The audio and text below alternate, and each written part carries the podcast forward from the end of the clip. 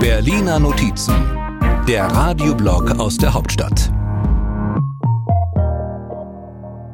Vom Warten im Advent. Zum Beispiel auf den Bundeskanzler, nachdem seine Koalition über 200 Stunden verhandelt hat, bis sie sich auf den Bundeshaushalt 2024 einigen konnte. Und weil das alles so lange gedauert hat, fürchtet Bundestagspräsidentin Bärbel Baas nun, dass der Plenarsaal zum Wartesaal werden könnte. Ich gehe davon aus, dass der Kanzler hoffentlich gleich pünktlich zu seiner Regierungserklärung erscheint. Ich fange schon mal mit der Tagesordnung an, sagt sie und sie sagt es so, um das Warten zu verkürzen. Dann kommt der Kanzler, etwas blass nach all den durchverhandelten Nächten, in denen es darum ging, hier etwas zu kürzen, da etwas zu streichen und dort auf Mehreinnahmen zu hoffen.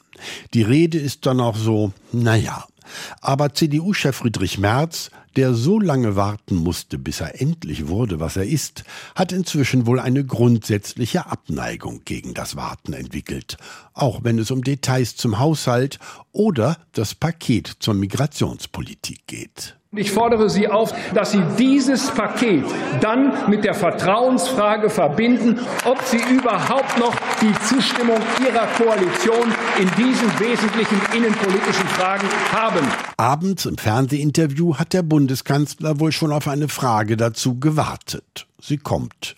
Und hier die Antwort, die er sich zurechtgelegt hat. Das ist eigentlich mehr, soll ich mal sagen, eine etwas missglückte Mackergeste. Und weil auf solche Gesten keiner wartet, könnten Macker einsam sein.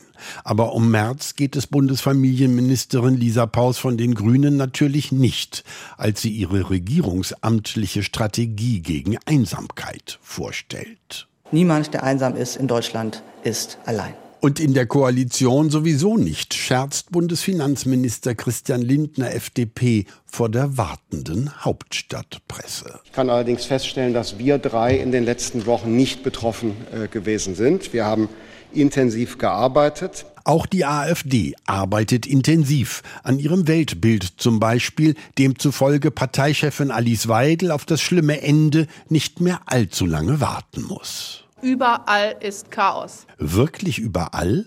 Auch in Bayern? Womit wir schon bei Markus Söder von der CSU sind, der sich wohl immer noch für so eine Art Kanzlerkandidat im Wartestand hält. Hier verrät er, was er Olaf Scholz schenken würde.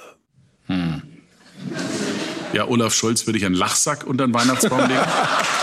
Nur bis zur Bescherung müssen wir ja alle noch etwas warten. Vielleicht lohnt es sich ja doch, die Berliner Notizen. Immer sonntags hier bei MDR aktuell.